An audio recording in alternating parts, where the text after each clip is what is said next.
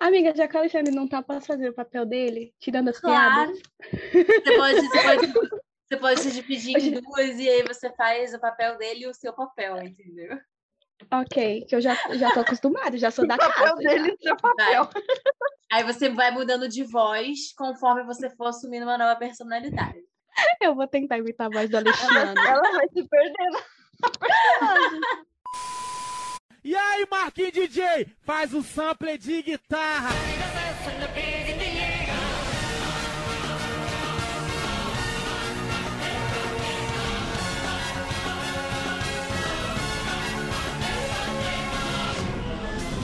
E aí, galera, está começando mais um episódio do Ouve aí no Flashback. Eu sou a Gabi, eu...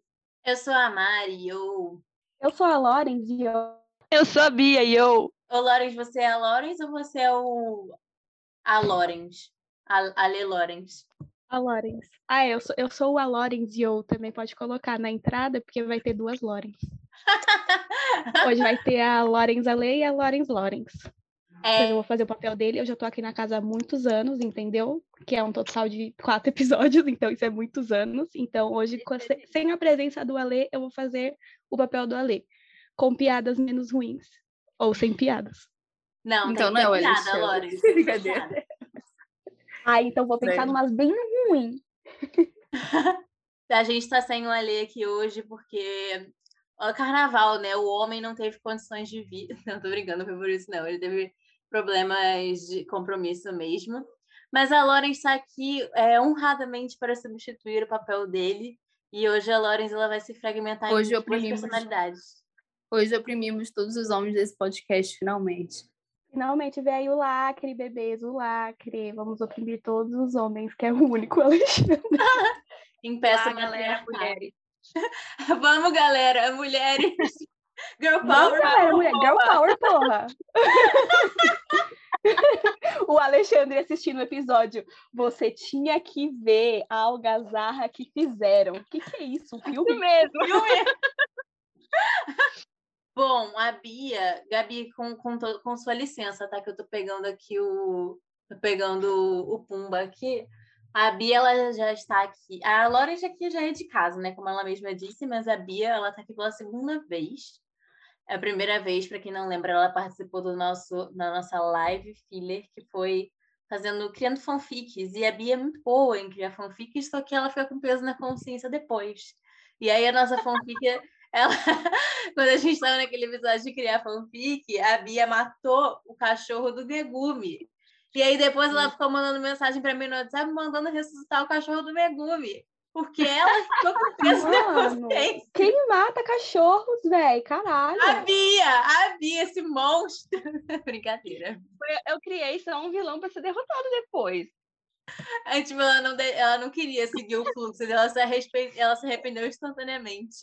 Eu fiquei, meu Deus, vão falar que eu sou Depois de tudo que o Megumi passou, você matou o cachorro dele. Ok, tô bem. E ainda foi numa, por uma paulada ainda. Ai, que tristeza. Exatamente, Luísa Mel. Caralho, Tá ouvindo isso? Luísa Mel, pelo amor de Deus. Gente, mas foi muito bom aquele episódio, sério, eu adorei. Precisamos fazer um novo, né, inclusive. Meu noivo adorou, ele, ele, ele participou até. Ah, eu lembro dele lá, muito fofo. Hoje estamos aqui para fazer falar da primeira parte da quarta temporada, Final Season. Conseguimos chegar até aqui, galera. A- Ao contrário de todo mundo que duvidou da gente. Ninguém duvidou. É Aquela perseguida. Ninguém liga. A Mari, duvidou, a Mari duvidou de si. A Mari duvidou de Eu si. ela duvidei que mesmo, gente. Eu duvidei mesmo. Por muitos momentos achei que esse barco fosse afundar. Mas estamos aí.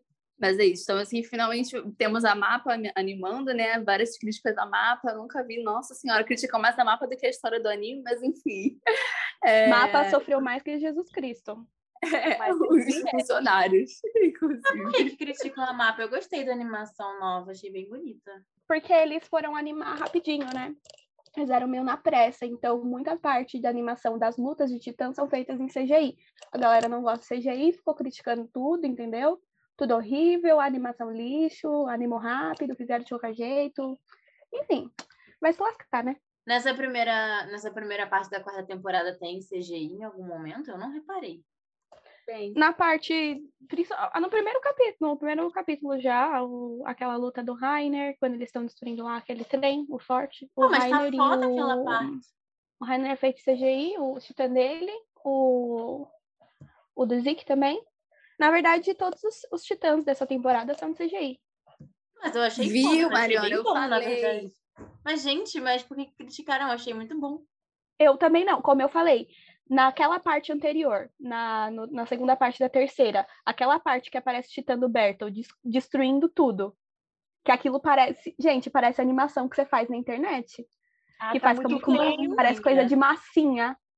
Aí Cara, ninguém fala nada. Mas eu achei bom, tipo assim, eu achei que foi o- a intenção, entendeu? Pra deixar tudo ainda mais estranho e gore. Fez parte do conceito, as pessoas não entenderam o conceito. O, Assim, do, o, do- o Titã do Parece que o título dele tá fora, assim, do cenário. É, muito- É isso. Tipo, o cenário tá de um jeito, o foi Titã tá todo de outro. Fa- Faz melhor, então. Tô brincando. Aquelas, aquelas que defendem.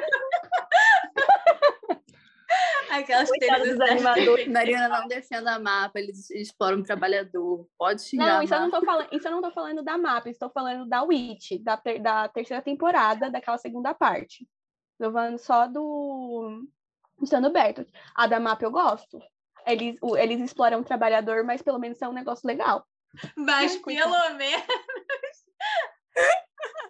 Eles não são explorados por nada, eles são explorados por um motivo específico. Ô, Lawrence, que horror, garota!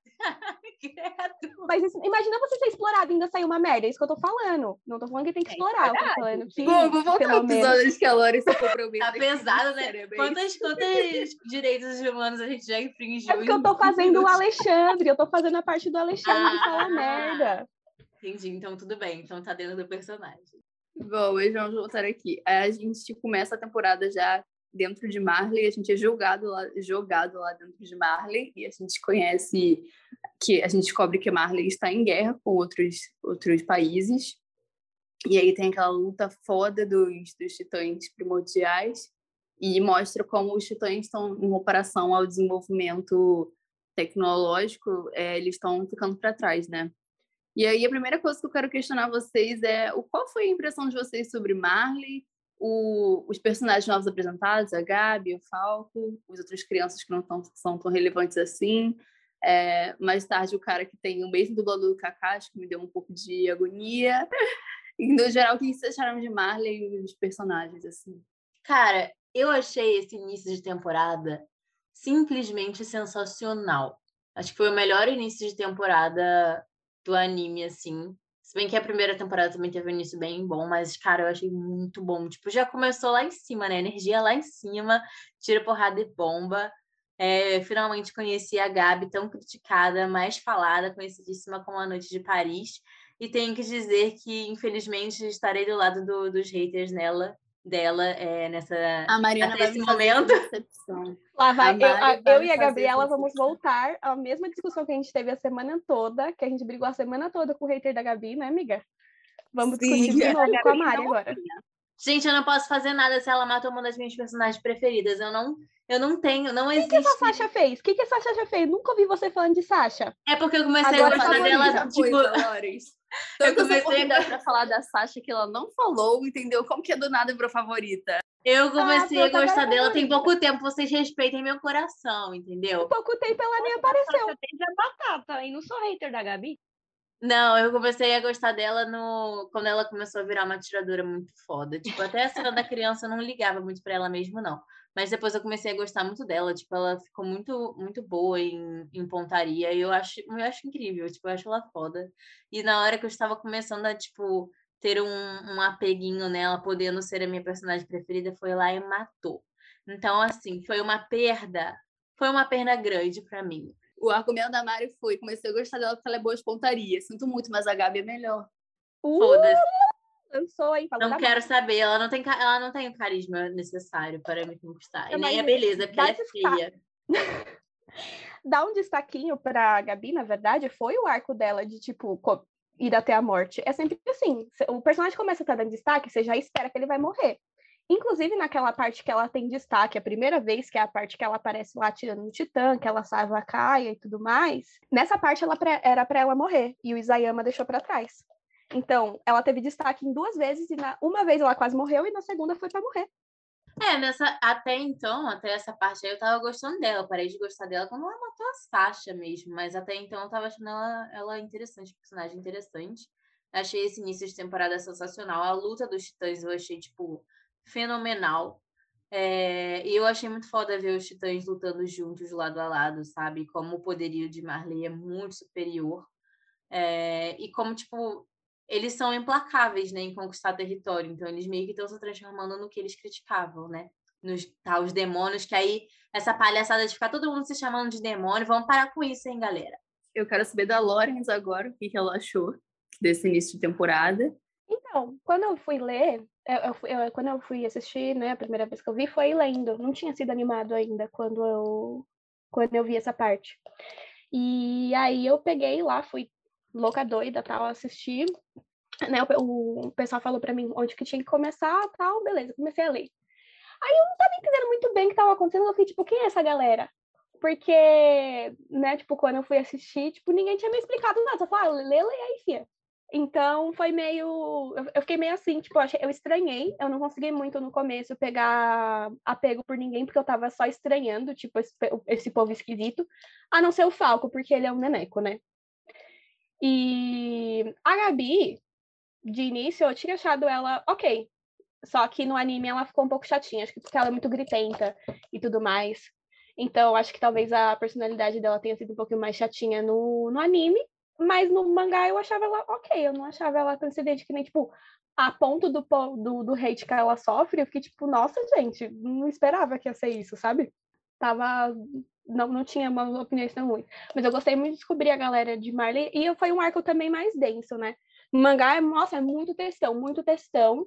E eu, tipo, sabe, tinha que reler um pouquinho pra, pra poder entender. Porque eu tava com muito medo de perder muita coisa também, porque essa parte é densa, né? Mas foi legal. Eu lembro que eu, depois, quando, quando eu peguei o ritmo do negócio, eu comecei a gostar. E eu gosto muito do pessoal de Marley. É, eu não tenho. Eu, tipo, eu entendo muito o, o lado deles, né? O, o, pessoal lá dos campos de concentração lá de Marley. Como é que é o nome mesmo, gente? Libério? Ah. Libério. Libério. Isso. Eu gosto muito de todos eles, da história dos guerreiros, porque eles se tornaram guerreiros, o passado que foi mostrado nessa parte, eu gosto demais. Bia, qual o seu, seu parecer do início? Ah, então, quando é, saiu a quarta temporada, eu ainda não tinha chegado no mangá, né? Inclusive, eu comecei a assistir é, Shinkeki ano passado, de tanto que o pessoal começou a falar, vai assistir, vai assistir. Eu falei, tá bom, vou começar a assistir. Até que eu assisti muitos episódios falando com a Lores no celular, né? Mandava dúvida para ela, conversava com ela bastante sobre isso. Ficava tentando adivinhar as coisas que aconteciam. Mulher assiste, ela não, vai acontecer isso aqui, hein? Mas acontecia. Eu fiz a mesma coisa, Bia, não vou te julgar. Gente, pelo amor de Deus, a gata não se contentava em assistir ela. Peraí. E também tinha muita coisa que eu não entendia, e eu, então, ou eu achava que eu não entendia, eu confirmava com a Lori. Mas sobre a quarta temporada, o que para mim foi muito impactante, porque a gente termina a terceira é, descobrindo que há um mundo além das muralhas. Então, é aquele choque, né? É, a gente descobre que há um mundo além das muralhas, e os personagens também estão, assim, em choque, eles, estão vendo ali o mar, né? O Eren solta aquela frase sobre se derrotarmos quem está o inimigo do outro lado, ainda seremos livres. É, finalmente seremos livres. E aí, quando começa a quarta temporada, já começa, é um episódio quatro anos na frente. Então, eu lembro da minha experiência de quando eu fui assistir, eu ficava, mas o que está acontecendo aqui? Quem é esse povo? Onde estou? Não não estava entendendo nada. E aí, conforme vai passando, que você entende que é o povo do outro lado. E aí você começa a conhecer como que os eldianos vivem daquele lado. E aí é apresentado toda a questão de que eles são usados como soldados de guerra, como eles são maltratados, vistos como demônios, imundos. E mostra ali que é, o mundo não, não apenas existe um mundo do outro lado, como esse mundo está em guerra. Ou seja, é, o pessoal das muralhas ali estava literalmente numa bolha, não sabia o que estava acontecendo mesmo. Então, para mim, foi um, um, episódio muito denso, porque vai mostrar, mostra de uma vez assim o que está do outro lado das muralhas.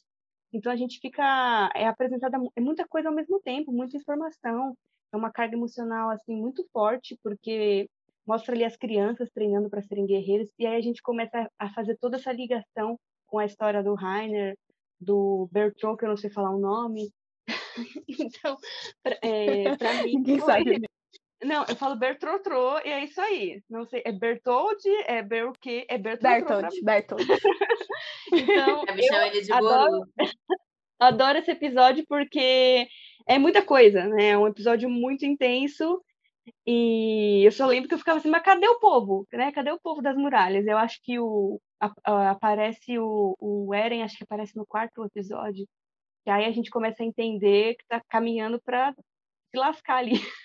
Sim, inclusive eu tava morrendo, eu tava louca pra chegar no para ver o Eren de cabelinho hipster.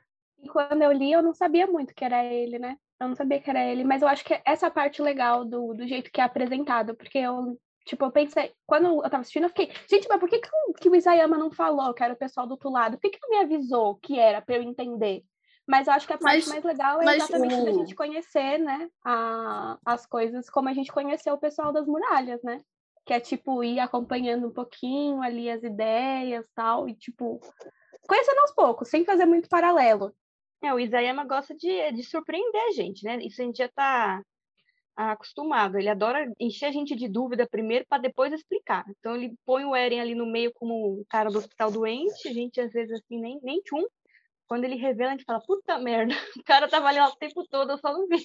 Eu acho também que ele quis dar uma- um panorama assim da vida do outro lado, né? Porque a gente conhece o povo de Marley como os vilões, porque a gente passou três temporadas inteiras acompanhando os Eldianos e como eles sofreram por causa dos titãs que foram criados por Marley, e a gente descobre a história deles e fica com raiva do povo de Marley. Mas agora o Isayama tá apresentando pra gente o outro lado da moeda, como as pessoas lá também não são de todo horríveis, elas também existem pessoas do outro lado que estão lutando pela sobrevivência, existem pessoas boas no meio daquele caos, né? Enfim, e faz você ter uma certa empatia também pelos outros personagens. Eu gosto muito disso que o Isayama faz. Ele tenta, do jeito dele, com um anime bastante é, inescrupuloso e gore, ele tenta humanizar o máximo que ele consegue os personagens, né? Cara, eu discordo um pouco da Mari, mas vou falar mais pra, pra frente, por quê. Mas eu acho que uma coisa importante que a gente tem que comentar nessa temporada é... Ah, não, primeiro eu queria falar sobre o comentário da Lauren sobre não tem que o Isayama só joga as coisas e de fato, só que tipo, o único o único dica que você percebe que não é não é Parades, é um outro lugar é que o nome do episódio, pelo menos no anime, é do outro lado do oceano, entendeu? Então, tipo assim, você Não, faz eu associação. entendi. Isso Então, eu tinha entendido. tipo, eu é só fiquei tipo assim, sutil. gente, como assim? Eu tava, eu tava esperando ver alguém que eu conhecia, entendeu? Por isso que eu tô, fui, fui jogada. Aí eu vi o Rainer e tal, eu falei, ah, beleza, acho que eles estão em Marley. Mas, tipo, eu tive que ir juntando as coisas. Não foi uma coisa assim, enquanto isso, do outro lado, entendeu? Sim, Eles é muito sutil. tanto para outro lugar quanto para anos à frente, né? Então a gente fica muito confuso assim na primeira vista. Eu fiquei muito confusa. Eu lembro claramente de falando, mas o que está acontecendo? Que essas pessoas onde estão? E aí aos poucos eu fui entendendo o que estava acontecendo.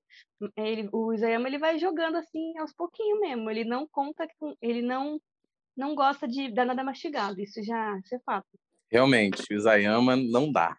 Gente, Alexandre, o que, que aconteceu? Olha quem Eu chegou! Acabou a paz, Pai. rapaziada. Estava muito tranquilo. Eu um tava momento eu imitando achei que a- você. Por um momento eu achei que a Oi? Lori tinha conseguido encarnar totalmente o Alexandre. Poderia ser a qualquer momento. Ali eu tava fazendo seu papel, eu já quebrei cinco direitos humanos. Assim, eu acho que eu fui muito boa fazendo a encarnação sua, mas bem-vindo, lindo. Muito Oi, Você obrigado. vai Lani, participar do você. episódio, Alexandre? Não, não, eu só vim dar um pulo, dar um oi pra atrapalhar, quebrar o ritmo. Que dar um salve pra ódio. rapaziada. Mano, E- mas e fazer o cru. ódio. Tá. Vocês estão falando de quê? Tô falando de quê? E a gente tava Do... conversando sobre o, o, o novo técnico do Corinthians aqui, né? Aí perdi tudo. Mas então eu vou dar É. continuidade no episódio mesmo com o Alexandre aqui, tá, Alexandre? Não, vou ficar aqui, eu vou assistir só um pouquinho aqui do camarote, comentar um pouquinho e já tô saindo já. Mas é isso. Tá. Camarote. Bom, outra coisa que a gente tem nesse, nessa temporada, nessa parte, que é o flashback dos, como a Bia e a Lori já falaram, né? O flashback dos marlelianos, os soldados guerreiros que foram lá, é, que fizeram a missão de destruir as muralhas e outros também, né? A gente tem todos eles, todos os titãs primordiais de Marley, praticamente têm a sua história contada. A gente tem principalmente do Zeke e do Eren, do, do Eren, do Reiner, que são mais, mais explorados, mas todos eles são, tipo, mostra qual a convivência deles, as motivações, etc. E aí eu vou começar perguntando para a Mari o que, que você achou. Eu, primeiro, da minha opinião, mas eu acho que muito foda, e uma coisa que eu achei muito foda é a ligação entre o, o beisebol do Zeke com a habilidade dele de, de guerreiro, né? Porque o Titã Bestial, ele não era de guerra, e o Zeke, ele pegou a habilidade dele de beisebol e transformou isso numa habilidade de, do Titã Bestial.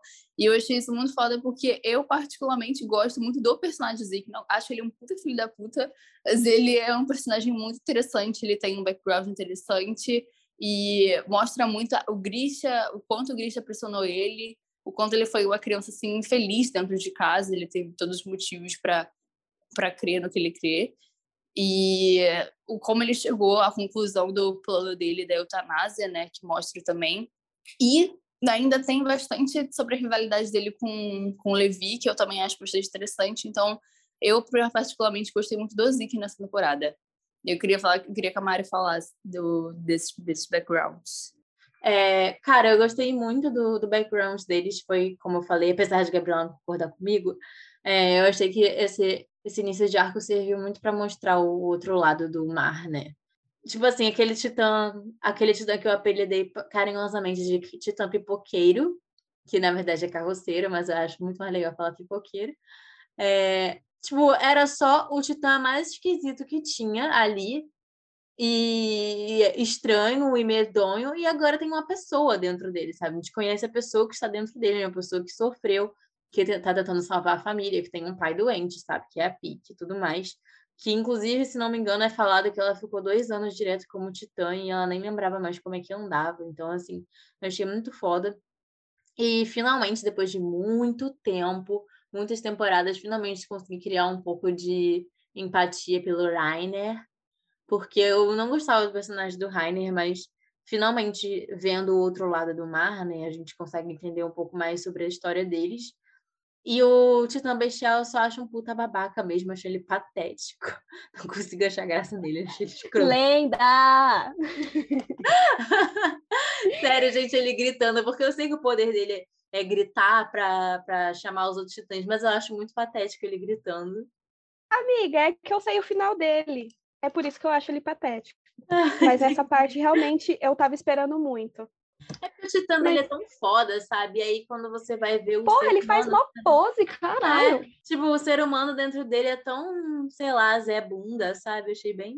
Né? Zé Bunda. Vamos ter empatia pelos sofridos. Gente, a Mari, ela tá naquela fase de confundir o Galiard com o coach e todo mundo que é loiro. Cara, eles são todos iguais. Eles são todos, todos E aí, Helena?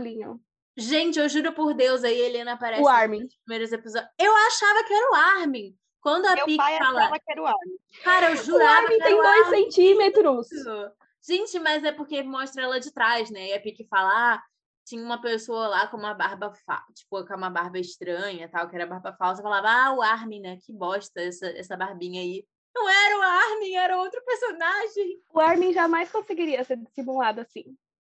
Sim, Ele... eu falei, gente, o que aconteceu com o Armin?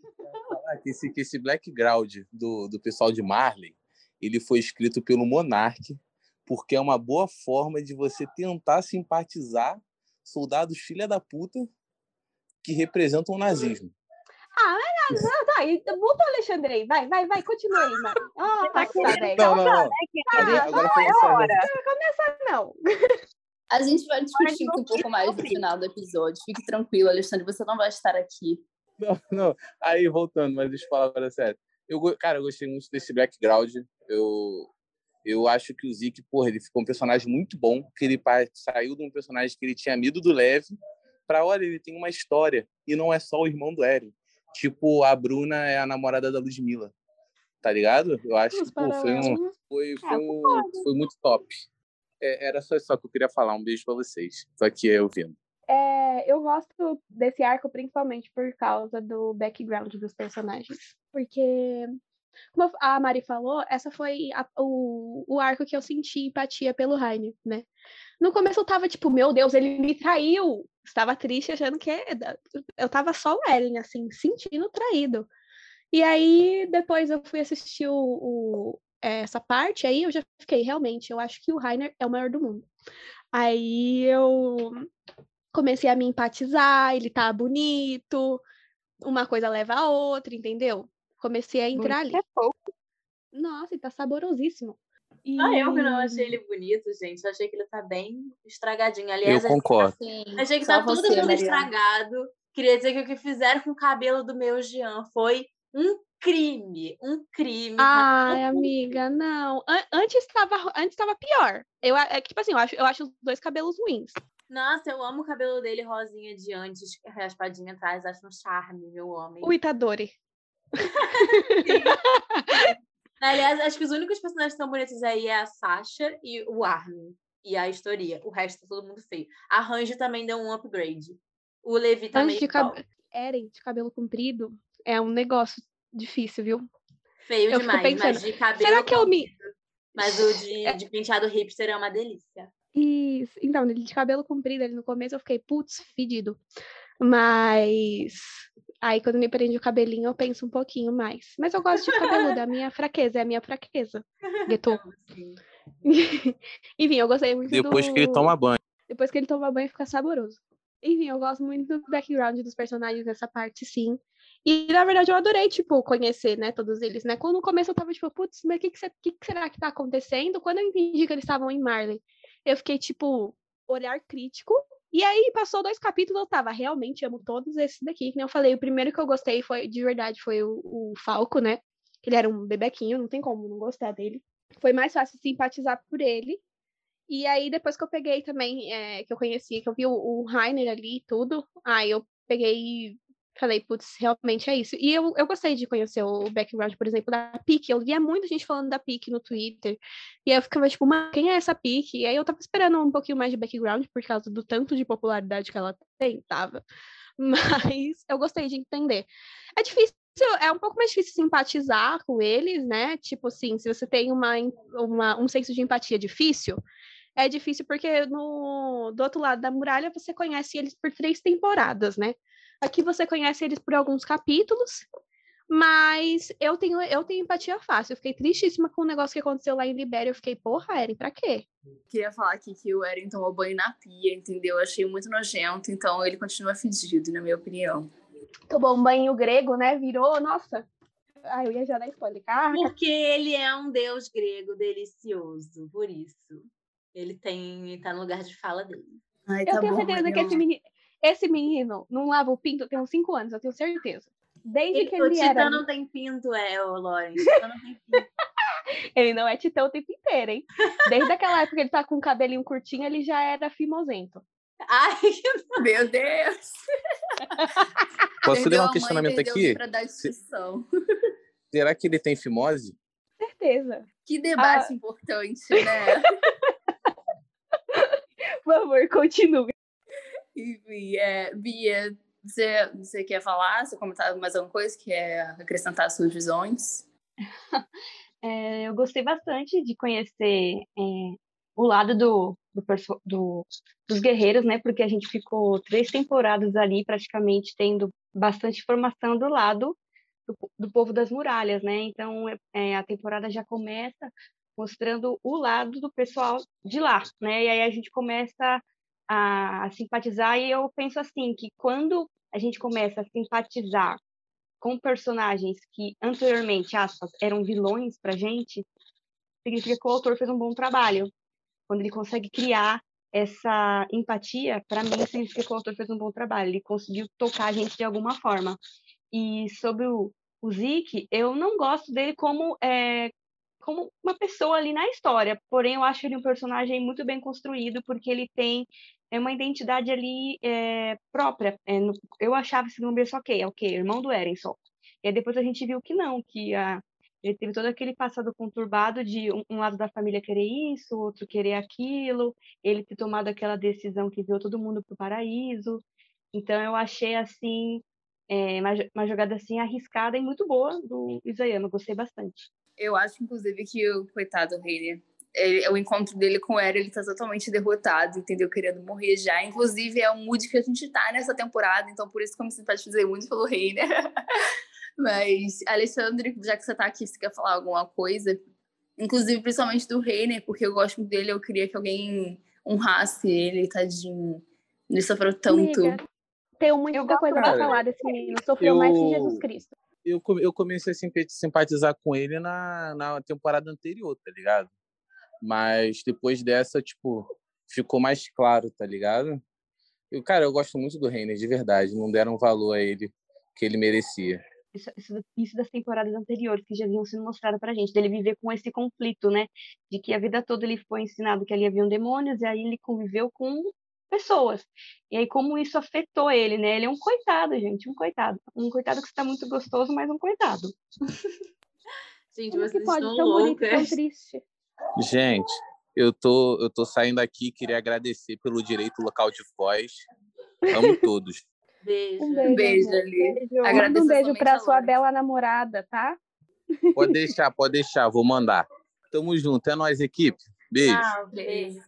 É, já que a Gabi pediu para falar do Rainer, uma coisa que eu achei muito interessante no Rainer foi que, assim, foi é, como a Bia falou, né? Ele passou muitos anos do lado de lá, né? No lado das muralhas. Só que quando ele voltou, ele não, não tem com quem conversar sobre isso, né? Porque o, a, a Anne tá, tá cristalizada, o, o Bertold morreu. Então ele não tem com quem compartilhar, tipo, os laços que ele criou lá é interessante para mim, me adiantando um pouco uma coisa que eu estava falando com o Gabi, que a única pessoa que entendeu um pouco o lado de lá por conta do sentimento do Rainer foi o, o Falco, né? Quando o Rainer vai conversar com o Eren, quando eles estão lá na, naquele subsolo lá. Porque até então eles achavam, pô, o Rainer é o titã blindado, né? Ele é blindado por dentro e por fora. Então, tipo, ele é, ele é, ina- ele é inatingível, ele é uma fortaleza mesmo.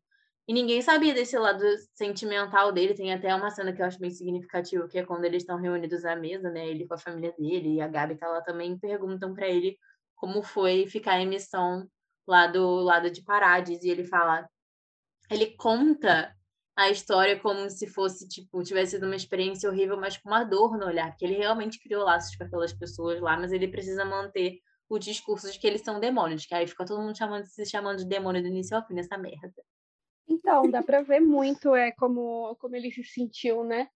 É, nessa parte, principalmente. Porque antes a gente. Eu, eu lembro que eu assistia, eu ficava tipo, tá, ele tem dupla personalidade, é essa que é o plot de vilão dele, qual que é o negócio? Depois eu fui entender que, na verdade, ele criou a dupla personalidade porque ele tava sofrendo, né? E é exatamente o que você falou na, nessa hora, que, que ele não tinha ninguém para conversar sobre isso, né? As pessoas que ele tinham criado esse laço junto, né? Que tinham entendido que ele viveu lá do outro lado já não estavam mais com ele. E uma das coisas que, que mais puxa a gente para o fundo da depressão é a solidão. Por mais que você tenha muitas pessoas ao seu redor, às vezes a solidão é mais essa soli- solidão de ninguém entender o que você está passando. E é exatamente isso que ele passou. Nossa, foi, tipo assim, bem retratadinho. Eu gosto bastante, assim, do, desse background aí do, do Rainer, porque dá para entender muito o sentimento dele. Muito, muito, muito. É, me parece que ele se sente até meio impostor, assim, né? Porque, tipo, parece que ele sente que todos os amigos dele morreram e morreram em batalha. Ele não tem o direito de continuar vivo também e continuar desempenhando não- aquele papel.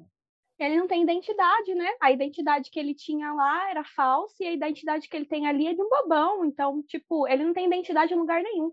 A hora que começaram a chamar ele de herói do outro lado, foi por causa que ele fez coisas ruins para pessoas que ele gostava do outro lado. Então, nossa, a cabeça dele estar uma bagunça exatamente por causa dessa falta de identidade. Ele tinha duas personalidades porque ele não tinha uma identidade pró- própria. Não podemos Sim. esquecer da cena que ele tá sentado ali na, na cadeira com a arma na boca, prestes a se matar. Tem- Um caos, a cabeça dele devia estar um caos quando E, chegar assim, antes daquela cena, ele foi tava com as crianças sendo gloriado como herói. Então, é mostrado pra gente as duas realidades, como ele tá, o pessoal vendo ali de fora, né, guerreiro, forte, incrível, vice-comandante, e ali ele tá ali no quartinho com a arma na boca. Então, revela assim que ele, é como a Mari falou, ele sente uma solidão muito grande porque ele tá, ele vive em conflito. ele tem que odiar, mas ele não consegue odiar, ele tem que matar, mas ele não quer matar, a ponto de que ele atira, tirar a própria vida ali e ele é, é, deixa de fazer isso porque ele escuta o Falco do lado de fora. E aí ele pensa, eu ainda tenho eles. Eu achei muito dolorida essa cena. Eu lembrei que, lembra aquela vez que a gente ficou dando bronca na dele porque ele ia dar spoiler? Então, era sobre esse background do rei, né? Porque, porque ele valoriza tanto? Porque do outro lado da muralha é visto como um líder, né? Então, tipo, por isso que eles, eu acho que acredito que isso tenha sido um fator decisivo, assim, para ele se apegar ao pessoal do outro lado da muralha, porque eles valorizavam ele pelas habilidades que ele tinha. E, tipo, ele se sentia confortável para passar segurança para outras pessoas. E lá no, no, do outro lado da ele não tem essa mesma perspectiva sobre si mesmo. Isso que a Bia falou, eu acho foda também, porque parece que a única coisa que mantém ele de pé é o fato de que ele tem que liderar aquelas crianças, né? Ele é um exemplo para aquelas crianças, porque por duas vezes ele estava à beira de desistir de viver e ele não desistiu por causa das crianças. Nessa cena em que a Bia falou da arma, e a segunda cena é quando ele leva uma porradona, um porradão do, do Eren. E aí ele tá tentando. Na verdade, é quando o Eren se transforma em titã, e aí ele se coloca na frente do, do Falco para salvar ele. Aí ele tava desistindo, né? Tipo, ele tava tentando se curar, mas ele não tava tendo a vontade de se curar. E aí ele ouve a voz das crianças, da Gabi e do Falco, e aí ele resolve lutar mais uma vez apenas levantar para levar mais uma surra do Eren, mas pela, a intenção foi boa. Muito simbólica essa cena que ele desperta assim quando ouve aí, a, acho que é a Gabi gritando ou é o Falco, eu não lembro. Os dois estão berrando. E aí ele, ele, ele acorda assim, ele estava ali esperando a morte, né? A morte para ele ali seria bem-vinda. E aí os, as crianças ali praticamente ressuscitam a ele para ele continuar.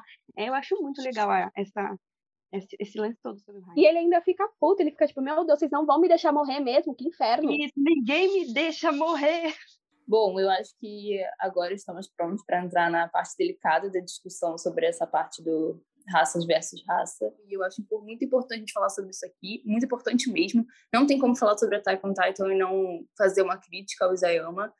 Tipo, por mais que você goste da obra, é importante você ter uma visão crítica e para quem não sabe, a grande crítica que as pessoas fazem ao Zayama é que ele chegou a um ponto que ele não, sei se ele foi intencional ou se ele teve realmente essa intenção, se ele foi tipo não teve sensibilidade suficiente, mas existe realmente uma um tipo de analogia entre o Japão imperialista e uh, o povo de, de. O Império de Eudia seria o Japão imperialista, que esse estímulo de que qualquer solução envolve militarização. E isso é, tipo, um pensamento que vem evoluindo muito no Japão e tal. E, tipo, ele flerta muito com isso. Por isso que eu falei que eu discordava da Mari, porque, tipo, não importa o quanto de humanização o Zema faça, todas as soluções que ele apresenta é, envolvem algum tipo de militarização ou algum tipo de decisão antiética, até a mesma eutanásia, é, porque, tipo, a gente sabe que prevalece ó, a, a vontade do, do rugido da terra, né? Tipo, várias uma das soluções mais requeridas assim é, envolve isso. Então, eu acho que tipo é um pouco, um pouco não, bastante responsável a maioria das soluções virem de militarização, dando em vista o histórico do Japão de tipo de ter essa esse ímpeto de voltar a militarizar e essa supremacia deles que eles sustentam. Então, tipo, essa é a grande crítica que as pessoas fazem eu particularmente acho que tem algumas, bre algumas brechas ali que são anti-guerra, sim. Tipo, o próprio Armin, por isso que o Armin é um dos meus favoritos, inclusive. Eu acho que o Armin, todo, todo tempo, ele, tipo, gente, não tem como a gente conversar isso, não tem como conversar isso. Eu acho que ele é uma das poucas coisas ali que abre brecha para uma mensagem anti-guerra. Mas, tipo, é o que eu falei, eu acho que chegou um ponto assim que Isayama, ele forçou muito essa narrativa de glorificar é, a guerra e morte e tudo mais, que aí ficou realmente um pouco complicado defender. E aí, inclusive, primeiro eu queria dessa vez ouvir a opinião da Loris, porque ela recebe provavelmente esse tipo de crítica o tempo todo na XGBR, e ela provavelmente sabe o que as pessoas discutem. Então, eu queria que ela compartilhasse pra gente o ponto de vista dela sobre isso. É, amiga, que nem você falou. Ele vai, ele vai, ele devia ter sido mais sensível na hora de retratar isso.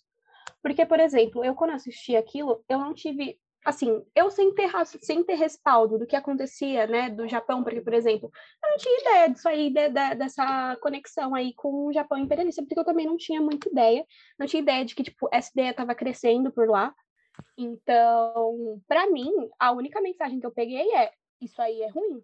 Eu nunca peguei tipo, a, a, ideia de você olhar aquilo e ver a, a imagem da guerra e tal, e vocês eles querendo se vangloriar, eles querendo crescer uma, o, o império, eles querendo crescer a ideia, né? Eles sempre têm a ideia de unidade, da unidade ser maior do que todo mundo, ou da unidade, tipo assim, todos se tornarem um, mas, enfim.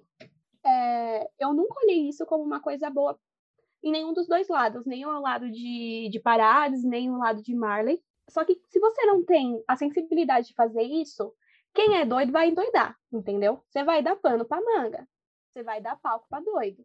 Então, é exatamente o que você falou, Gabi. Ele tinha que ter feito isso com um pouco mais de sensibilidade. Mas, se você tem uma boa interpretação, você tem uma boa interpretação também. É verdade, eu também acho. Eu acho isso também, como eu falei, tipo, existe brecha para anti-guerra. Mas é isso, então eu falo da sensibilidade da Yama, ou como eu falei, talvez tenha sido intencional, não sei. Mas eu não acho que tem que ser, tipo, uma coisa condenável totalmente pra Shingeki, entendeu? Tipo, ah, joga essa porra é, fora. Eu não acho que dá pra jogar tudo fora, esse é o ponto, assim, que eu vejo é. a, as discussões. Tipo assim, não tem como você jogar tudo fora do que aconteceu na obra por causa desse. por causa disso. Apesar de que, tipo assim, eu acho que é mais é, sensível pra gente que tá aqui no Ocidente olhar isso né? Mas, tipo, é, eu tá dando aqui falando, não, não dá para jogar fora, sendo que isso é uma história que acontece ali no Oriente, eles estão vivendo aquilo, tipo, eu não vivi aquela história, né? Pra eu tá falando, ah, não, não é assim. Mas o pessoal lá no Oriente tá, tá ok com isso, tá ok com o final, tá ok com, com o rumo que as coisas tomaram. O que eu não sei se é, per, é, se é preocupante ou não também, porque eu também não tô lá, eu não, não consigo entender exatamente o que acontece, mas é, eu acho que isso é mais eu... um problema de. Eu acho que isso é mais um problema de contexto barra time, né? Que é o momento em que o Japão está vivendo agora de flerte com a volta da militarização e tudo mais. Mas eu, no contexto latino, ocidental tudo mais, eu achei, eu interpretei bem pro lado do, da crítica à militarização, na verdade, porque você vê a história inteira, basicamente, eles traumatizados com os horrores da guerra, entendeu? Eles traumatizados com humanos lutando contra humanos, porque foi. Eu estava falando com o Gabi ontem que, a partir de certo ponto, em Shingeki, a, os, os o problema deles deixa de ser os titãs e passa a ser os humanos, humanos contra, lutando contra humanos. E aí é, mostra todas as pessoas traumatizadas com a guerra, é, enfim, os horrores que, que isso causa. E todo mundo louco, né? Tipo, porque no final o objetivo da maioria deles é acabar com a guerra de alguma forma uma, de uma forma bem bem torta em alguns momentos, mas eu acho que foi, tipo assim, não acho que tenha sido a intenção do Zayama falar, ah, é, para fugir disso tem que se armar. Ele te, faltou sim sensibilidade nele, mas eu acho que a intenção era o contrário, mas ele não soube muito bem aplicar isso, sabe? Que a Gabi tinha falado sobre a, a questão de mostrar o outro lado também, o que eu estava falando não era tipo não da humanização, o que eu estava falando era mostrar que não é porque, tipo, as pessoas elas são essencialmente, essencialmente mais. Algumas são, mas a maioria delas sofreu lavagem cerebral, entendeu? Eu, o que eu tava querendo falar de, de humanização é que, assim, até a Gabi, as pessoas, tipo, eu tenho as minhas críticas da Gabi também, eu não, não vou muito com a cara dela, mas ela claramente sofreu uma, uma manipulação ali, sabe? Uma lavagem cerebral, ela só tá tentando sobreviver. Então, o que eu tava querendo dizer sobre sobre humanização é isso, é tipo, as pessoas elas não são demônios. Essa palavra é usada a, a todo momento no anime de uma forma bem bem, tipo, banalizada, mas é, é isso, sabe? As pessoas não são demônios, elas estão tentando sobreviver de alguma forma. E Sim, pra mim é super que... fácil entender isso. Não, tipo, é o que eu, eu tinha entendido errado então, Mari. É porque, tipo, a questão da humanização é porque o objetivo dele de humanizar as pessoas do outro lado da muralha é exatamente para os eudianos se unirem, entendeu? Por isso que eu quis dizer que isso não necessariamente é positivo, porque eles querem, ele, a objetivo é que eles se unam e lutem pelo Império de Eldia, digamos assim. Por isso que é meio problemático essa visão, mas eu concordo com você que, de fato, tem que existir essa visão, é, essa mudança de perspectiva em relação às outras pessoas, porque, de fato, ninguém ali é demônio, as pessoas, as, as, as ações das pessoas que são demoníacas, digamos assim. O que eu acho quando eu acho que começou a ficar complicado foi exatamente na, na solução que eles deram de, do, da, de parar de desenvolver muito tecnologicamente para ser uma ameaça para as pessoas conseguirem paz por 50 anos. Que essa foi a, é, a, a solução Nossa, deles. que ideia de Jamanta, né? Sim, Puta muito, uma ideia merda. muito ruim. Inclusive deu errado. Mas, tipo, o... e aí, aí fica aquela coisa, do... a ideia do Zeke, que ele chama de pacifista, que ele fala que é mais pacífico porque não vai ter não vai ter guerra assim, tipo, não vai ter pessoas morrendo, mas vão ter vai ser vai ter eutanásia. É tipo de de exatamente contrário, exterminar os odianos, eles são um problema, digamos assim. Então fica aquela coisa do tipo ou é muito supremacista ou diminui muito os odianos, entendeu? E aí é daí que eu falo que faltou sensibilidade do Zayman, porque, tipo, cara, pelo amor de Deus, que medidas são essas? Não teve um ser humano, não teve um ser humano que pensou em conversar. O Armin, ah, tá bom. E o que, que a gente faz com o Armin? Negligencia as ideias do gato. Porra, vai tomar no cu. É, é esse que é o negócio. A ideia do Gente, Zeke mas é isso que caralho acontece. hora. Ideia do Zeke, ideia do Zeke, ideia do Zeke. Aí daqui a pouco a ideia. Ou é genocídio, ou é. Essa, essa ideia pode. Nossa, vai se ferrar. Tipo, ah. Cara, mas eu achei isso foda, tipo, porque, embora, obviamente, o papel da, da arte e tudo mais, né, anime enquanto arte, seja meio de conscientizar as pessoas, né, porque, querendo ou não, a arte tem esse papel, mas eu acho interessante porque isso é extremamente realista, porque no mundo real as pessoas não querem conversar. Olha o que está acontecendo na Ucrânia e na Rússia, entendeu? As pessoas partem para violência, e é isso, sabe? A gente está vendo Ucrânia e Rússia agora, mas os Estados Unidos fez isso a vida inteira.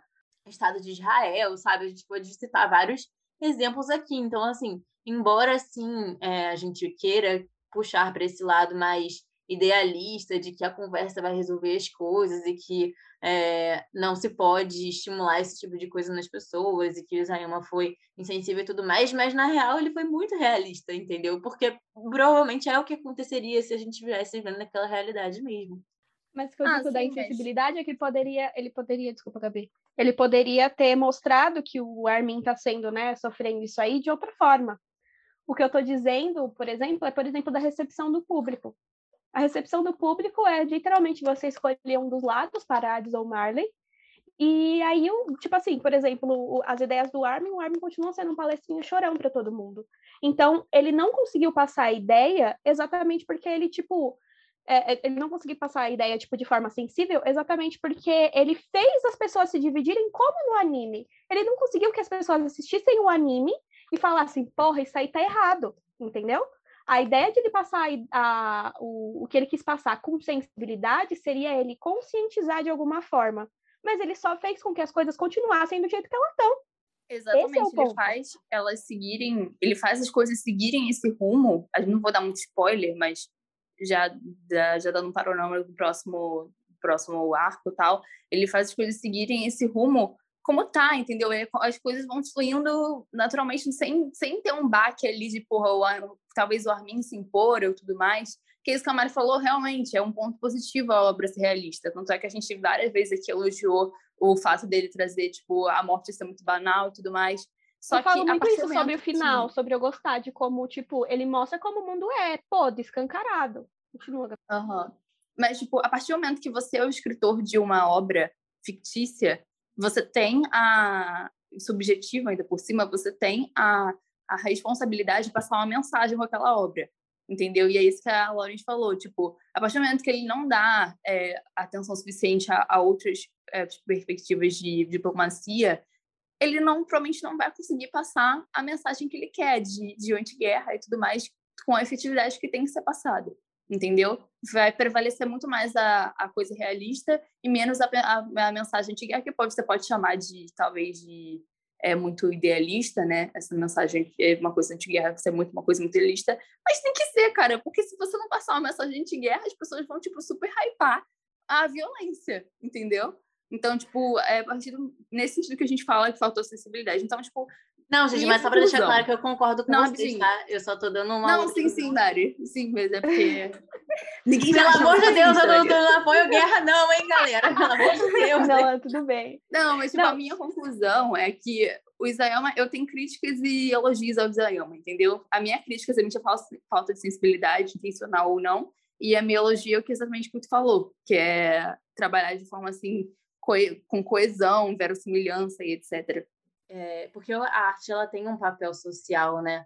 Eu acho que o problema do Isayama é que ele não soube trabalhar isso, não porque ele não quis.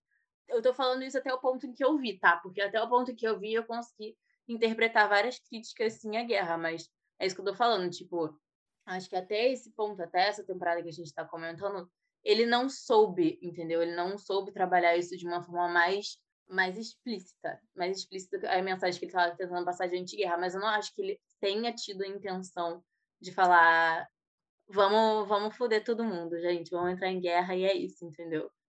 Vamos, mulheres, vamos. vamos, galera, mulheres. Não, então, o que eu ia falar é que nem, tipo assim, sabe quando você, não sei se, provavelmente todos vocês já assistiram o filme A Onda, né? Que fala, aquele filme alemão que fala sobre... Sim, sim. Vocês assistiram, né? Uhum, nazismo. Isso, exatamente. É que nem quando você assiste aquele filme com 14 anos, pelo menos eu quando assisti, eu lembro que eu assisti, tipo assim, até a metade do filme a gente estava achando legal a ideia de unidade, tava todo mundo fazendo o símbolozinho da onda. E aí, quando terminou o filme, que o cara deu aquele papo, que ele falou, então, vocês estão fazendo que nem os nazistas, todo mundo ficou chocado. E é basicamente isso. Ele deu a ideia de unidade, só que o negócio do Isayama foi que ele não cortou essa ideia de unidade. Ele não chegou no fim e falou, ó, oh, você está fazendo errado. No fim, ele continuou, tipo, ele não passou, ele não deu um baque para você parar. Ele deixou você continuar, ele deixou você continuar. Sim. Entendeu? E é isso que eu vejo, é o que eu falei. Eu vejo no fandom isso. Você escolhe um dos lados, e aí quem tá do outro lado é errado, porra. E, nossa, ele mostra os dois lados exatamente pra você criar empatia pelos dois lados, ver que os dois são. Que eles dois são vítimas, quem que são os vilões de verdade, não, não são exatamente os personagens que a gente cria empatia. E, nossa, e a galera, nossa, pega isso aí de outro jeito, de outra forma. Então, é, eu costumo dizer que em Shinkeki não tem herói e vilão, né? São todos vítimas, vítimas da, da situação que eles é, vieram vivendo ao longo dos anos. E sobre o que a Gabi falou do imperialismo no Japão, eu concordo assim em partes. A parte que eu discordo é que o imperialismo japonês é muito ligado à questão de superioridade, deles acharem que eles merecem é, está, eles merecem o domínio. E em Shingeki é diferente essa visão, porque apesar de no passado, lá no começo com o Emir, ter aquela ideia, eh, os odianos terem aquela ideia de eles serem uma raça superior e que devem ser mais valorizados, isso muda depois do povo das muralhas. O, o povo das muralhas ele começa a querer lutar não porque se sente superior. Claro que tem a facção Jäger lá que se acha, né? Mas vamos pôr eles aqui como uma, é, de lado um tempinho é, o povo ali, ele não está querendo se impor, querendo amedrontar é, porque se sente superior, mas por medo. Eles têm, é puro medo, os, os, dois lados vivem por puro medo. Ali não é uma briga de ego, não é uma briga de quem merece mandar, de quem é melhor, da ideia de imperialismo por superioridade, ou patriotismo, nacionalismo. Não é, ali não acontece isso. O que eu vejo ali é o ser humano é, com medo. Então, com medo, ele ataca, ele quer, ele quer garantir a segurança, então ele, ele acha que alguma, algumas atitudes, é, como eu posso dizer, valem a pena é, pelo resultado final.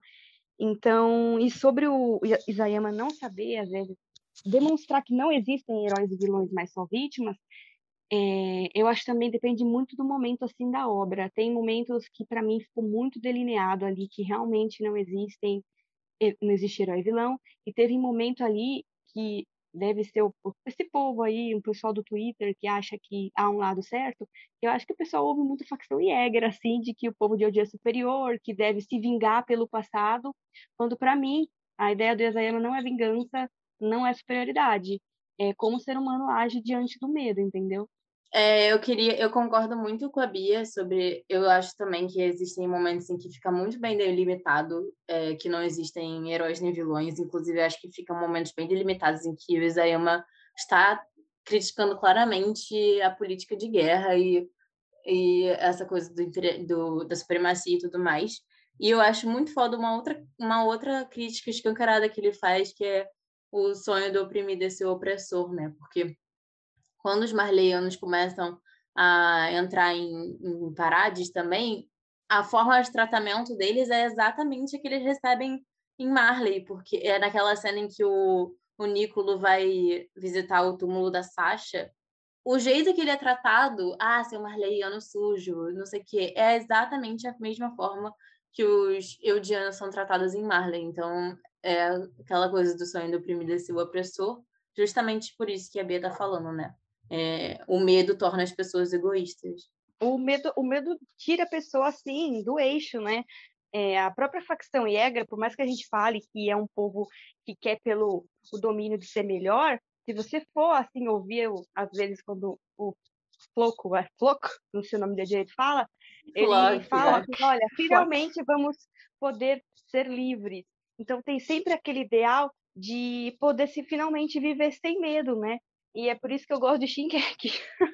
E, amigo, o Flock Nossa, mesmo é um cagão. O Flock mesmo Eu é um acho o cuzão. Flock. O Flock é a propaganda mais anti-guerra desse anime, por quê? Porque você, você, tipo, quando você começa a pensar que talvez a guerra seja uma coisa boa, tem lá o Flock que todo mundo odeia, é impossível você simpatizar pelo Flock. E aí você Tá fala, vendo, realmente, se eu concordar com o? Flock, eu tô errada. O Isayama, ele colocou o Flock ali para lembrar a gente de não ser assim. E mesmo assim, quantos Flock a gente tem no Twitter, né? É isso mesmo, difícil. Porra, sim, é- ele é o retrato do- dos personagens que, nossa, pra mim são mais facilmente odiados. Ele não tem personalidade própria e por isso ele quer ir atrás de uma ideia de unidade pra poder seguir. Ele fez isso. Meu, ele tipo, ele tem, sei lá, 20 segundos de tela e ele conseguiu fazer isso umas três vezes. Ele mudou de ideia umas três vezes pra seguir quem era mais forte.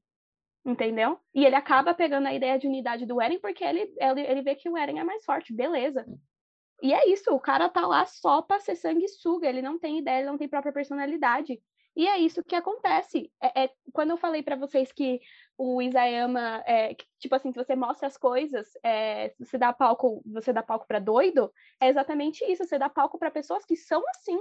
Se você vem com essa ideia, pessoas que são assim já vão querer ser sanguessuga e pegar essa ideia e transformar numa unidade, transformar num discurso bom, porque eles não têm a própria personalidade para criar o pensamento deles, entendeu? Eles querem ir na ideia da maioria e uma maioria de uma unidade. Sim. Aliás, o- eu achei absurdo eles distorcerem as palavras do R, que nem a, Mari comentando comigo, assistindo ela comentando. Gente, Nossa, distorceram totalmente os ideais do Erwin, usaram o lema dele pra, pra merda, entendeu? Jogaram no lixo o lema dele. Não sassagueiaram, eles não sassagueiaram direito. Nossa, Exatamente. Falando Eu acho que essa é uma das lá, maiores sacadas. É uma das maiores sacadas do Isayama nessa temporada. É ele pegar um- é, essa frase que era uma coisa que todos os fãs usavam. Todo mundo vangloriava o Irving. E aí, quando chegou nessa temporada, ele acabou sendo ridicularizado. Os ideais dele acabaram sendo ridicularizados por- pelo cara que queria salvá-lo, né? Que o Flock queria salvar ele lá no, naquela, naquele final. Para mim, a mensagem que ele passa ali, o Isayama, é de que o extremismo nunca é bom. Né? Ele, a gente tem uma, uma pincelada de como ele pode ser saudável, a questão de união, e aí ele vai aumentando esse sentimento, mostrando para a gente, assim, gradativamente, como vai ficando errado. E como tudo, é, qualquer ideal, por mais bonito que seja, quando você coloca em, é, no extremo, vai dar ruim, né? Porque o, é, vai muito depender de como o ser humano vai trabalhar aquilo, né? Mano, Porque era só um ideal mesmo, né? Foi mal. a- Não sei se vocês. Eu vi no mangá agora, a Laura pode confirmar, mas eu não, não sei se é verdade também, porque era uma, uma- um print. Mas é as asas da liberdade da tropa de exploração, que eram só as asas da liberdade, nessa no, para os egranistas, eles colocaram as asas e no meio duas armas assim cruzadas. Eu achei, cara, puta que pariu! É, a vida sonhando do túmulo. Meu, Nossa, é, é um exemplo muito bom de um- como o ser humano pode estragar as coisas boas. Exatamente, pegar um ideal e cagar tudo, meu Deus do céu, eu tenho muita raiva disso, mas é, é feito para causar raiva, né? Porque é muito mais fácil você se identificar quando você tem- sente empatia. E ele pega esse ideal de um personagem que gerava empatia nos fãs, para você poder olhar e ficar com mais raiva ainda, porque você tá empático pelo, pela ideia, você tá empático pelo personagem, pelo que ele passou. uma das, da- dos momentos em que fica bem claro a, a, a crítica né, do Isayama, tipo, gente, parem de lutar entre vocês, é quando a Gabi começa a conviver com os Eldianos lá na ilha, né? Que ela meio que é adotada pela família da Sasha, e ela vê, tipo, aquela realidade ali, ela começa a acordar pra, pra lavagem cerebral que ela, que ela sofreu. Então, tem a gente, ela começa a ver gentileza ali dentro, porque as crianças e as pessoas da ilha de Marley, da ilha de Marley, de Marley, eles são ensinados que eles são literalmente demônios, entendeu? Que eles são pessoas horríveis, sentimentos, e aquela cena da menina que a Sasha salvou falando mas por que minha mãe é um demônio? Ela não estava viva 100 anos atrás. Ela nunca matou ninguém. Ah, mas o seu povo invadiu a minha cidade, matou todo mundo, mas a minha mãe morreu há quatro anos, sabe? É muito significativo aquela cena, achei ela muito forte, muito foda. Porque é um. É tipo, ela caindo na real, sabe? E eu acho que esse é um dos momentos em que o Zayama deixa bem delimitado essa Também questão. acho. Também acho. Acho que Aliás, a Gabi ela é usada exatamente para isso. Para mim, ela é uma peça-chave do Isayama para mostrar para gente que não tem heróis e vilões, porque a Gabi ela se vê em conflito o tempo todo. O aconteceu isso com o Rainer também, mas a Gabi, por, ser, por a gente ver ela ali como uma criança, né, que matou um personagem que a gente gostava, e aí a gente começa a ver a lavagem que foi feita, essas discussões, eu acho muito legal. Acho que foi é, o, a Gabi é um ponto-chave do Isayama na para ele demonstrar essa ideia dele. nessa parte aí que ela tá discutindo com a Kaia, eu acho interessante que a mãe da Kaia morreu, porque o, o Bestial, ele, ele, tipo, transformou todo mundo em titã, e a Gabi está ali porque o Bestial traiu eles, então, tipo assim, Zeke totalmente man of the match, seja pro bem ou pro mal, ele está ali, ele que produz tudo, ele que causa, causa todas as desgraças desse anime. Filho da puta! Achei bom que Ele que trama tudo desgracento. Sim. Mas no, futuramente eu ainda vou ter mais críticas ao Zik. Enquanto a, Bibi, a Mari não assistiu ainda, tá tudo bem. Vou ficar aqui segurando a minha opinião. Eu também tenho muitas críticas ao Zeke. Depois que você assistiu o que você tem que assistir, Mari, pode descer. Eu vou descer a lenha nesse cara, mano. Eu tô Vamos, eu pronta. te ajudo, eu te ajudo, Lawrence. aqui, então quem odeia vou o Zeke, quem não odeia. Não, e tipo assim, até, até aí, é o que eu falei, eu tava, porra, ele, ele, tava- ele talvez não seja um personagem tão ruim, tal, eu tava a- atrás do, do, né, de entender ele. Depois do que acontece aí, não, pra não dar spoiler, minha filha, realmente, esse homem é patético. Eu acho que vale a pena a gente comentar mais uma vez a genialidade do Zayama de, de assim, retratar a guerra e tudo mais, realmente de uma forma muito realista, para perceber que ele gosta bastante de estudar isso. Mas, tipo, eu achei bem interessante a forma como ele é, trabalhou os titãs, principalmente como armas de guerra e uma, tipo assim, desde até o, como eu falei, até o bestial, que não foi feito para ser para ser guerreiro e ele consegue transformar em guerreiro mesmo assim, que é uma arma de guerra nova, realmente, tipo, é, e fica muito interessante mesmo as lutas. Inclusive, a gente pode comentar sobre a luta do Bestial contra o Levi, muito, muito foda, que eu acho que foi CGI também. O que, que você achou, Mari, das, das lutas dos, dos titãs? Posso primeiro comentar a luta do Eren contra todos os outros? Claro, você pode comprar qualquer luta. Ai, Escolhe uma aí. obrigada. também. Que gentil você. É porque, cara, sério, eu fiquei arrepiada nessa parte. Pra mim, que a gente tava falando semana passada, como o arco de, de Retorno à Cristina foi muito bom, mas assim, embora realmente pra mim continue sendo o melhor arco, esse arco tem a melhor cena de todas. Que pra mim é essa luta do acho. Eren contra todos os titãs, que foi tipo, cara, é horrível falar isso, né? Porque eles estão massacrando um povo ali, crianças morrendo e tudo mais. Mas é tão foda, tipo, ver o quanto o reconhecimento evoluiu, sabe? Eles estavam ali pequenos ser- seres humaninhos com seus equipamentozinhos, é, lutando contra fucking titãs, entendeu? Tem até aquela cena do Galliard, bem significativa, falando, eles acham que eles podem me derrotar, eu sou um titã. E aí vem um monte de gente do reconhecimento tal qual Sim, uma adoro essa cena. Cara, adoro meu essa Deus, cena. eu amo, eu eles amo. pensam que são? Eles, Eu um cara, eu fiquei arrepiada, eu fiquei arrepiada. Eu tipo, também, meu Deus. Eles Eu sei que tava tudo errado ali, mas foi lindo demais Sim, o jeito sim. que eles.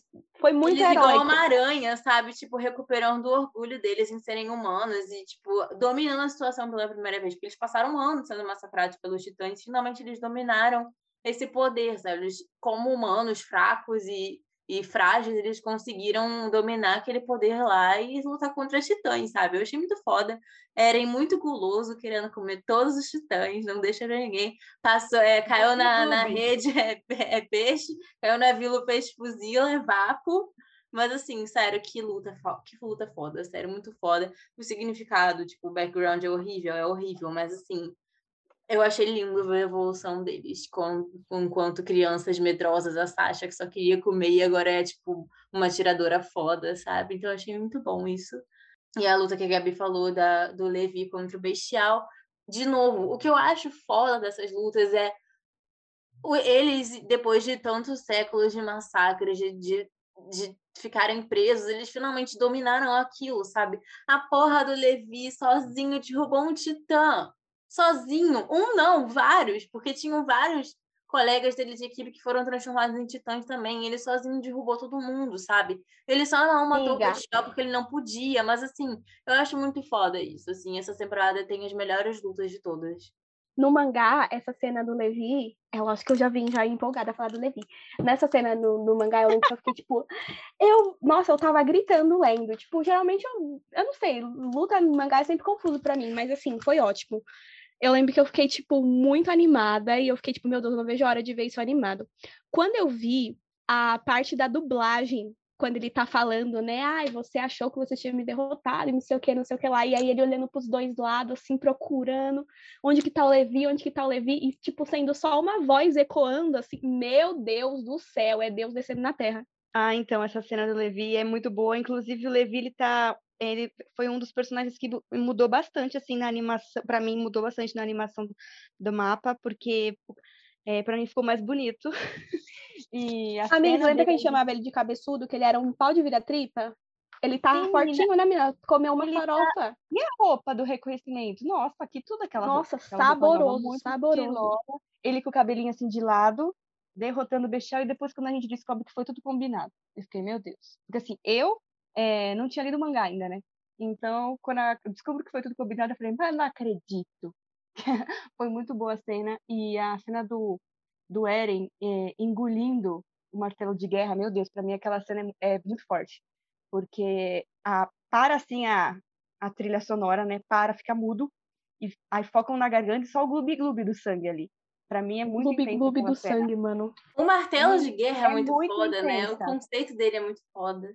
É o Titã. Sério, eu acho que ele tá no top 3 melhores titãs assim, em relação à, batalha. São muito interessantes a- as batalhas do martelo de guerra. Ele é muito diferente em muitas coisas. O fato Completamente implacável. O bicho é completamente implacável, mano. Eu acho que ele tem, tipo, o endurecimento da Titã Fêmea, só que em expansão, sabe? Eu achei essa ideia ge- genial, assim, tipo, o bicho é muito foda. Isso dele poder criar, né? Os instrumentos pra usar. É, é muito bom.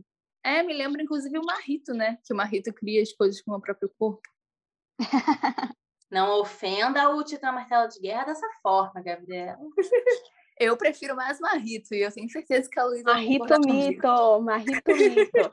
Gente, eu juro por Deus, aquele episódio da Luísa aqui falando sobre Marrito foi o que me é, evangelizou. Entendeu? Aham. Cara, assim, eu a menina, Deus, eu ela fiquei, tem a lábia, né? Porra, a Luísa falou, eu tô, realmente. Verdade, linda, concordo. Muito bom. Todo mundo comentou, todo mundo quer falar mais alguma coisa. Notas para as lutas. errar? Notas, notas, notas. Ah, Dez, é, né? pera, deixa eu separar. Deixa eu separar as lutas. Tem Eren versus Reiner, Levi versus Bestial na floresta e Eren versus Martelo de Guerra. Tem essas três principais, né, eu acho. Eren versus Reiner não foi uma luta, né? O garoto levou um catiripapo ali e desmaiou, entendeu? Foi uma. Então, mais fácil a Eren versus o, o Mandíbula. O Pob. O pobre. Aliás, mano, o Galliard... O, o, o Mandíbula da Emira eu já achava meio zoado. Agora o Mandíbula do Galliard, ele até que é, tipo, é foda a animação dele, mas eu, eu sinto que ele não dá, não se entrega tudo nas guerras, entendeu? Ele não... Muito fracassado, coitado. Só mais um Reiner mesmo. Ele é muito fracassadinho, coitado, morro de dó. Mas eu, tenho, eu tinha um pouquinho mais de raiva do, do Galler. Mas, Até a fisionomia dele eu acho meio estranha. Porque fica meio. ô, mulher, Tem aquele cabelo, parece que ele tá usando uma máscara assim. Não sei, um negócio meio estranho. eu vou. Ali... Aliás, a, a maldição do Titã Mandíbula é defender o blindado, né? E fica essa coisa de um defendendo o outro. E o Galliard querendo, querendo quebrar isso, coitado. Não rola. Ai, gente, eu sou emocionada, entendeu? Eu sou muito emocionada. Pra mim, todas essas lutas dessa temporada são 10. Todas impecáveis. Né? Até Eu o muito. pulando igual um macaquinho pra mim foi lindo, tudo lindo. Adorei tudo. Parabéns, Mapa. Você está de parabéns. Você sabe que venceu. Mesmo com as críticas dos haters. Acho que é a diferença do- das outras lutas, dos outras temporadas, porque realmente não tinha muita luta de titã, porque, tipo, o Eren não sabia lutar, ele não sabia, ele era, assim, ele era novo com a utilização do titã dele, enquanto os caras tinham sido treinados a vida inteira para saber lutar com aquele titã. Agora o Eren sabe, e eles também sabem. Então, as melhores lutas de titã realmente estão nessa parte. Porque é a parte que todo mundo sabe brigar e todo mundo brigar junto. Nossa, bom demais, bom demais. Não, mas eu queria fazer a crítica que você falou que o Eren aprendeu a brigar, eu queria falar que ele usou esse conhecimento contra o Armin, então eu sou contra o Eren aprender qualquer coisa, entendeu? Ah, olha essa pessoa. Não Eu, quando dá, sou- velho. Você vai bater no Armin. Porque, tipo assim, eu tava falando com a Mari, ele usou os duas cartadas piores pra, pra Mikasa e pro Armin naquele momento. Porque, tipo, o Eren era a pessoa que defendia o Armin dos, do pessoal lá da, da vila dele, sabe? Ele batia nos caras, ele, ele é Mikasa, batia nos caras.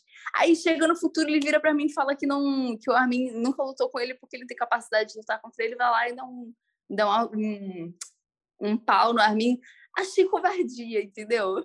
E a Mikasa, a Eu tenho coisa. uma unidade de opinião. Diga, Bia.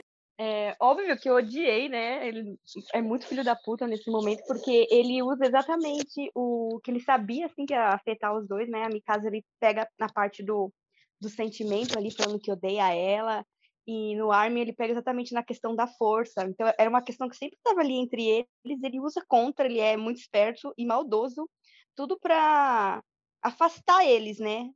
A gente depois descobre depois, meu Deus, eu acho que eu só tenho um spoiler, não? Ah, mas acho que ficou meio óbvio. O Jean já sugeriu isso mesmo. Será que são as intenções verdadeiras do Eren ali? O próprio Jean já dá esse foreshadow aí.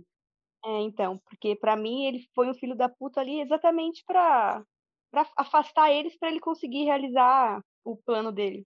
Mas aqui não é para criticar, para falar bem de luta. Isso é para falar bem de luta. Eu queria apontar também como eles estão sintonizados, né? Que o Eren ficou um tempão lá na ilha, ele só se comunicava por carta com os companheiros dele. E chegou todo mundo metendo pau, entendeu? Todo mundo sincronizadíssimo. A Mikasa, simplesmente o Eren falou, vai, Mikasa. Vai, Isso, garoto, amo essa escolhe cena. você. Amo essa cena demais, muito bom. Ele fala, Cara, "Me caça", tudo- e aí ela entra assim com aquela música. Muito foda, simplesmente foda. E o Levi cortando a, a, a boca do, da- do mandíbula também, entendeu? Então, assim, olha, eles estão sincronizadíssimos. Acho lindo ver a evolução deles. Então, é 10, é 10, é 10, queridos.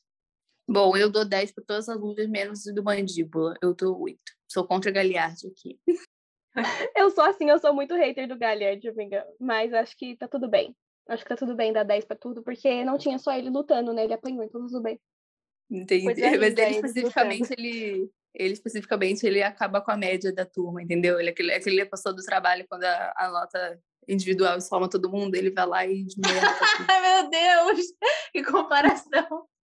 Falar, dou 10 pra luta do Galhardo só porque o Levi cortou a mandíbula dele. 10 porque ele apanhou. Exatamente, apanhou lindamente, apanhou assim de forma bela. Coisa linda ele apanhando. É isso, galera. Esse foi o nosso comentário sobre essa, essa parte de Shingeki, Final Season. É, queria agradecer aos nossos convidados mais uma vez, Lores do Shingeki PR e Bia, só Bia. A Bia Um da arroba Bia. Arroba Bia, exatamente. Obrigada, meninas, por participarem. Obrigada, Lores. Obrigada, Bia. Dá o arroba de vocês pra gente seguir. Lauren, a gente pode fazer o seu jabá da Shingeki BR também. Gente, meu jabá, meu jabá do Chique BR vai vir junto com o, a o recado que a gente postou ontem no perfil. Toda vez que a gente conversa sobre guerra, a gente está conversando sobre guerra na ficção. E é simplesmente desumano você fazer paralelos que com o que está acontecendo, por exemplo, na Ucrânia, tá? Eu queria falar disso aí que a gente falou ontem, porque a galera não tá fazendo paralelo da forma certa, tá fazendo piadinha com coisas sérias que estão acontecendo, com pessoas reais que estão sofrendo. Então, vou deixar essa mensagem mais uma vez aqui reiterada, entendeu? Mais uma vez aqui dar ênfase nela, porque a gente tem que saber separar as coisas. Tudo bem gente fazer paralelos com as coisas que a gente aprende na obra, porque a vida imita a arte, ok, mas limites. Limites nas piadas, limites no que é ficção e no que é real. Sigam a Shingeki BR para mais lacres ou arroba Leviadinho para ouvir muita merda, porque eu falo muita merda no Leviadinho. Vamos ter senso, hein, galera? Vamos ter senso. Bora lá, família. Não é porque o Isayama não teve que você tem o direito de não ter também. Porra, é isso, caralho. Porra, você tá assistindo o cara fazendo merda, você vai fazer merda igual? Não, você faz diferente, né, família? Bia? Bia quer deixar seu jabá também? Ai, gente, me segue lá no Twitter, Bia Beatriz TT, e é isso aí. Eu posto umas falo umas merdas às vezes, reclamo da vida e às vezes posto uns conteúdos legais aí sobre o que eu gosto. Normalmente é Naruto, Shinkeki, Death Note, Fullmetal, enfim. É isso. Você não vai fazer o jabá das suas páginas de, de Saco, não? Ah, Pode? Claro! Claro. A voz dela pode, pode, me dá sentir a euforia na voz. Então, eu tenho duas páginas aí, gente, que a primeira é Sassu Saku Vision, que é sobre a família Uchiha atual, e é, Team 7 Culture, que é sobre o time 7 de Naruto, onde todo dia tem um conteúdo assim despretensioso e legal para quem gosta aí do time 7, Kakashi, Naruto, Sasuke, Sakura. Aí sigam aí. E é isso. Excluiu o Sai do time 7, excluiu o Yamato do time 7. Tem que deixar essa observação. Eu tô bem É de o olho. time, é o time raiz, mas se você for lá na bio do perfil, Então está você especifica. Você fala assim, ó, time- sobre o time 7 raiz, ok? Eu não, eu não aceito isso com Sai. Só porque você gosta do Mas Sasuke, o Sai tá parceira. na bio. O Sai tá Ah. na bio e o Yamato também. Então tá bom. Em defesa da Bia, ela dá RT no Sai e a Massa também, que eu mando pra ela as artes do Sai. Claro, gente. Então tá bom.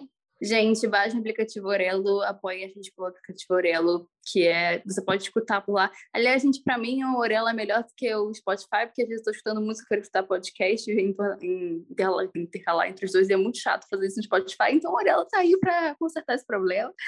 É, e vocês podem apoiar a gente lá, e como toda vez que vocês escutam ou baixam lá, vocês estão apoiando financeiramente a gente também, cai uns trocadinhos na nossa conta. Entre no, no, no site do Patreon, apoia a gente também. E as nossas redes sociais, arroba podcastflashback em todas as redes sociais. E nosso e-mail também, fale com podcastflashback, arroba gmail.com. É isso, um beijo, tchau. Deem tchau, galera. Tchau, tchau, gente. Beijão, família. Nós. Obrigada, meninas, por terem participado mais uma vez, é, pelas opiniões de vocês, as entregas de vocês incríveis, muito bem fundamentadas, aulas de história, de sociologia aqui. É, e obrigada por todo mundo que ouviu até aqui. É, um beijo para todos até semana que vem. E eu vou me. Ah, ô, Lauren, se despede pelo Ali também, por favor, já que você é o alter ego dele. Falou, galera.